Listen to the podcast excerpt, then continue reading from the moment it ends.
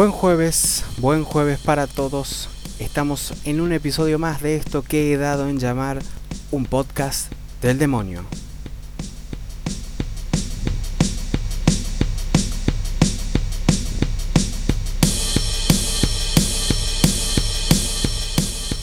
Y hoy vamos a tener una historia especial, contada por Cecilia Genio, bailarina, actriz y mi gran amiga, la que me banca todas las locuras.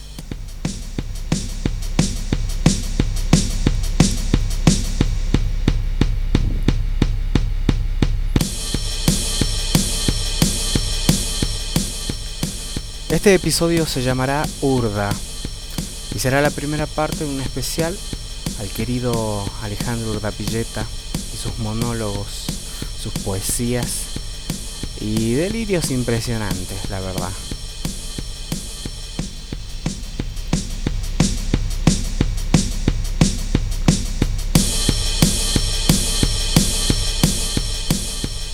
Sin más, comenzamos porque el tiempo apremia. Así que, bienvenidos. Esto es un podcast del demonio.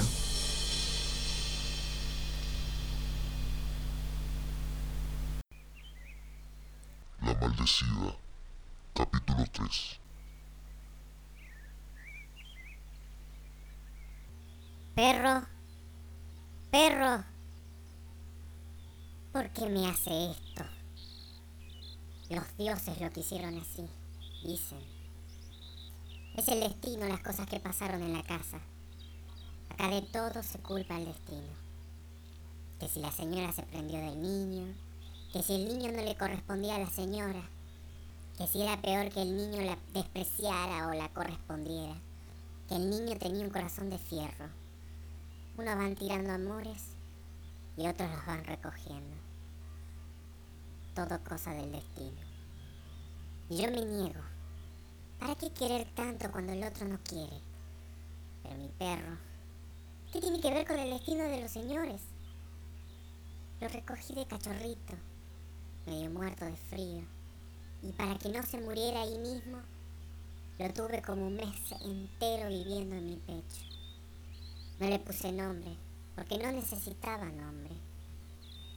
Perro acá, perro allá, y él comprendía.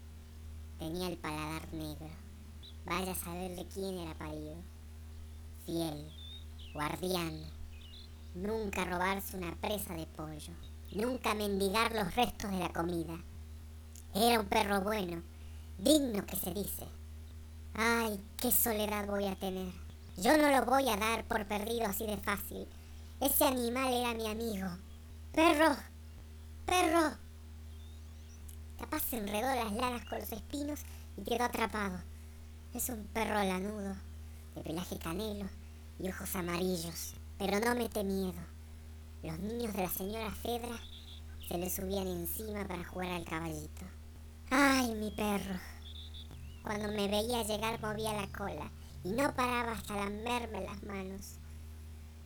Las fiestas que me hacía, la alegría que me daba. Y ahora ya no lo tengo. Soledad es lo que tengo. En el próximo episodio, la soledad. Un podcast del demonio. Sí, es verdad. Es verdad, oficial. Yo la maté. Pero es que me tenía harta. Ella era mala, pérfida, ladina, ponzoñosa. Y me cansé de sus ojos de mosquita muerta y de que se hiciera la paralítica. Ella no podía moverse. Es verdad, ahí están los certificados de los doctores. Pero no era como para poner ojos de paralítica. Ella se regodeaba con su tragedia.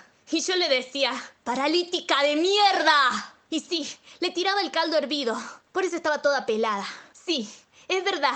Día de por medio. Yo, a las 5 de la mañana, le tiraba el caldo hirviendo en la cabeza.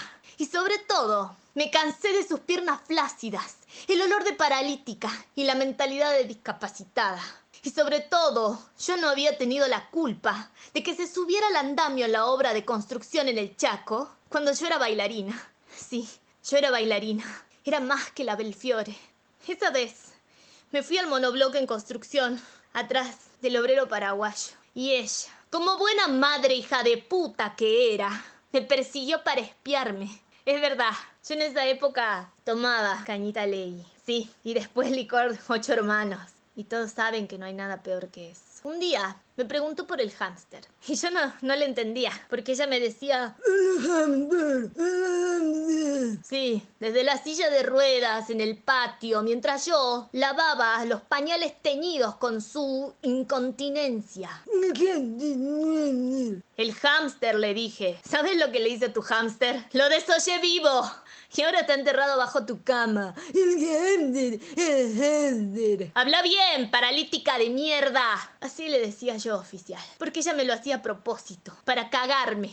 Porque yo era bailarina y peluquera y me debía mi arte. Y yo no tenía por qué vivir así. Sí, entonces la maté. Y no sabe qué liberación se siente. Ese día puse un disco de Richard Kleiderman, El Claro de Luna. Y bailé. Bailé como la llama de una vela en un velorio.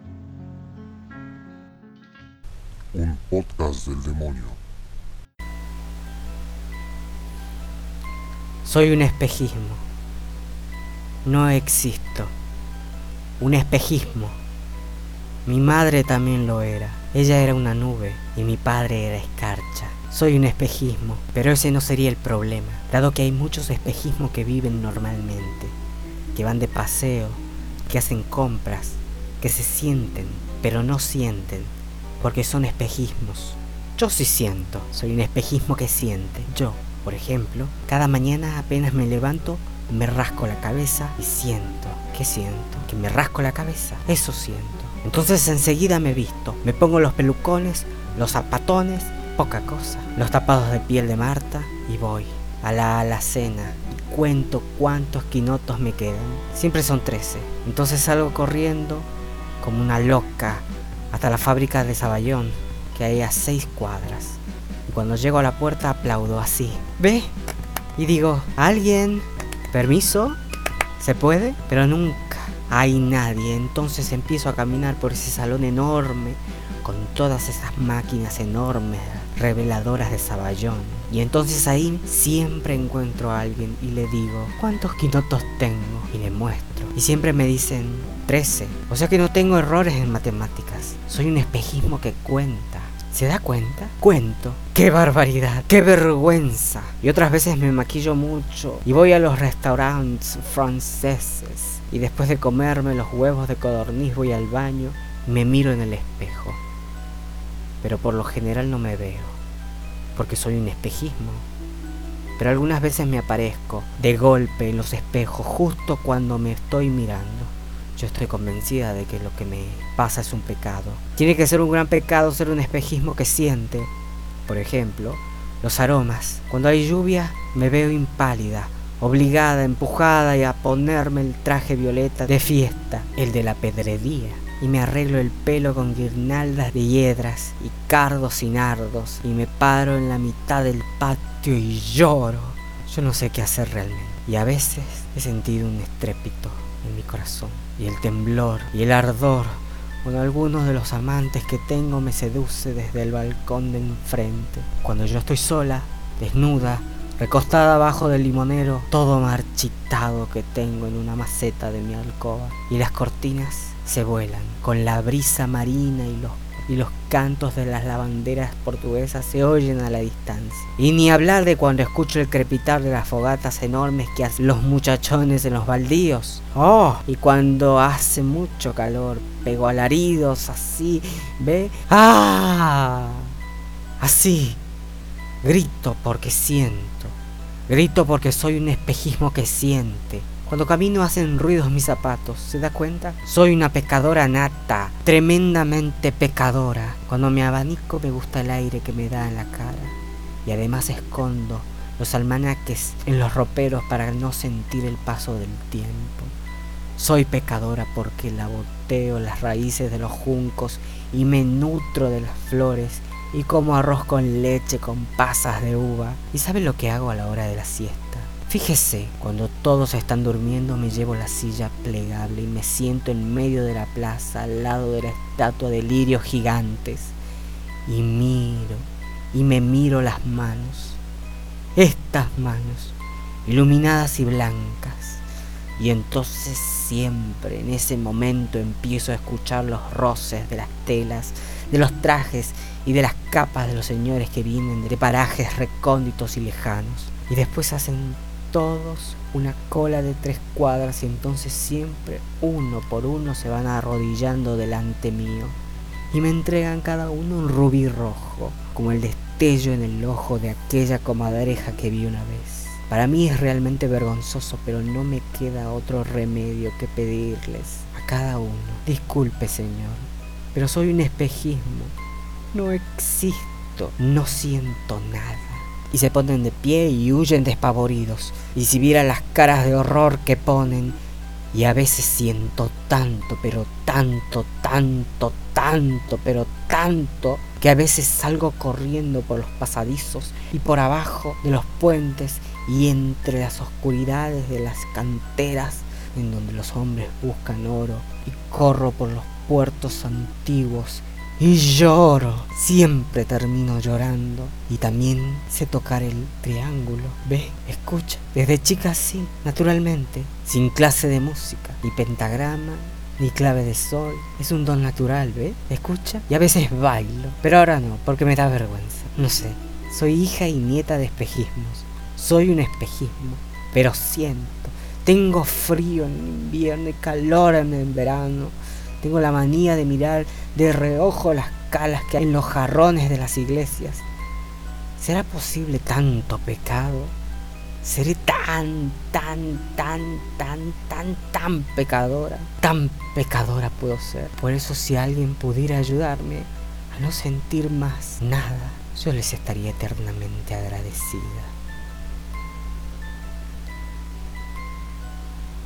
Un podcast del demonio.